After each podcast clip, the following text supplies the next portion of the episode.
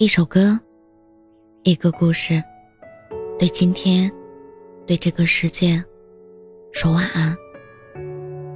这里是晚安时光，我是主播叶真真。我不知道你有没有听过这样一句话：当你喝醉之后，要找的那个人，就是你最爱的人；当你生病，会带你去医院的那个人，就是最爱你的人。我猜，应该有很多人都会对这种鸡汤嗤之以鼻，觉得完全就是胡说八道。曾经，我也不相信这样的小事和爱不爱能扯上什么关系。直到后来长大了，经历的多了，才发现这句话其实。是有道理的。不过，在我看来，无论是喝醉了，还是生病了，最后你找的是谁，并不是最重要的。重要的是，当这些小事发生的时候，你的脑海里第一个想到的人是谁，那这个人就一定是你最想要依赖，也是最爱的人。也许你自己都没有察觉到这个人的重要性，只是依从本能而已。很多人说，这是一个快餐式爱情横行的年代，我们也早已经过了耳听爱情的年纪，眼见为实才更可靠。所以，想要判断一个人爱你，除非对你好。为你花钱花时间以外，最能证明他爱你的证据，就是他愿意和你分享生活中的一切，事无巨细。说到这里，不得不提到我的朋友小苏州。他是一个将分享欲看得很重的人，认为爱一个人，就是要把点点滴滴都和对方分享。之前结束一段感情之后。他却和我说：“原来他理解错了。对方的确会把自己生活里的一切都和他分享，早安的问候，午安的照片，好看的电影，好玩的地方，他也会一一的回应对方。那段时间，两个人频繁的互动着，着实让身边的人羡慕不已。”可某天，他借用对方的微信登录视频会员的时候，却发现了还未来得及删掉的他和别人的聊天记录。原来，那些事无巨细的分享，生活细节的交换，不只是给他一个人，甚至有些还是他从来不知道的。所以，在我看来，一个人究竟爱不爱你，不光是愿意和你分享他的生活细节，也是他每天都会跟你说早安。但可能，在那之前，他已经和别人说过了。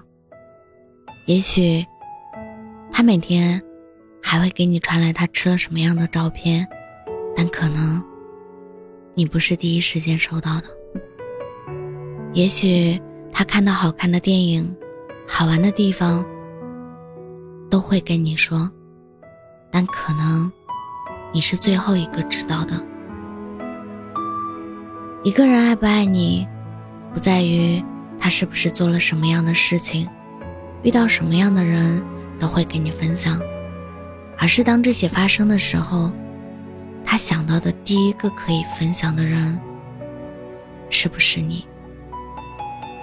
三十而已里有这样一个场景：钟小琴打车的时候遇到不怀好意的司机，无奈跳车逃生，但却发现周围漆黑一片，一个人都没有。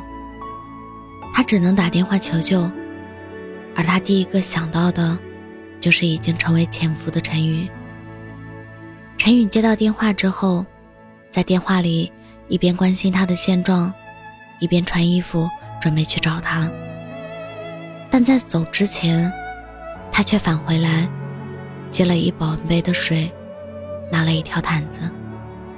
当初分开，是因为觉得不够爱，两个人已经没有办法继续在一起了。但是在遇到危险的那一刻，第一个想到的人依然是他。也许，人可以控制自己的行为、生理、情绪，也可以控制自己去找或者不找一个人。但我们不得不承认的是，人是无法左右自己的心的。特别是在事情突然发生的那一刻，没有经过大脑思考所产生的想法，其实就是我们内心最真实、最本能的诉求。所以，要分辨一个人爱不爱你，不需要多么复杂的方式，也不需要条条框框的理由，你只要看他是否在开心、难过、高兴、失落时。第一个想起的那个人，是不是你？爱情不只是快乐的分享，还有烦恼的分担。真正爱你的人，是能够和你同甘，更愿意与你共苦的人。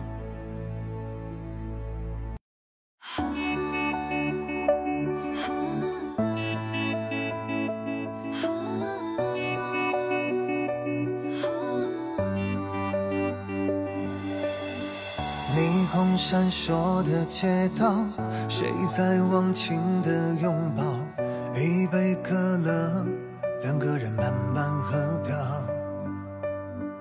我们总无话不聊，都有共同的爱好。如果就这样一辈子，该有多好？每个人都会经过那些成长的烦恼。关于爱情太多变数不能预料，当初信誓旦旦的人哪去了？而且是辈子再不会遇到。想念你的笑，怀念你的拥抱，偶尔也会听到你的心跳。我过得还算好，只是不想说话，不想笑。自从分开后的第一秒，我就没那么重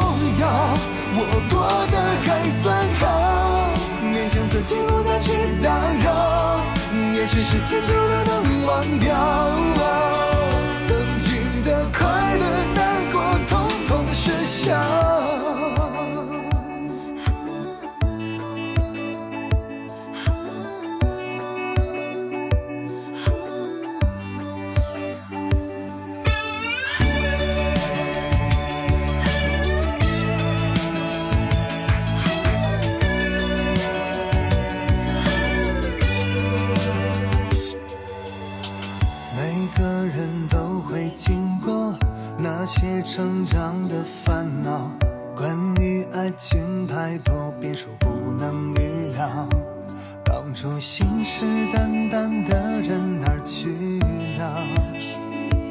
而且是一辈子再不会遇到。想念你的笑，怀念你的拥抱，偶尔也会听到你的心跳。我过得还算好，只是不想说话，不想笑。自从分开后的第，就没那么重要我过得还算好勉强自己不再去打扰也许时间久了能忘掉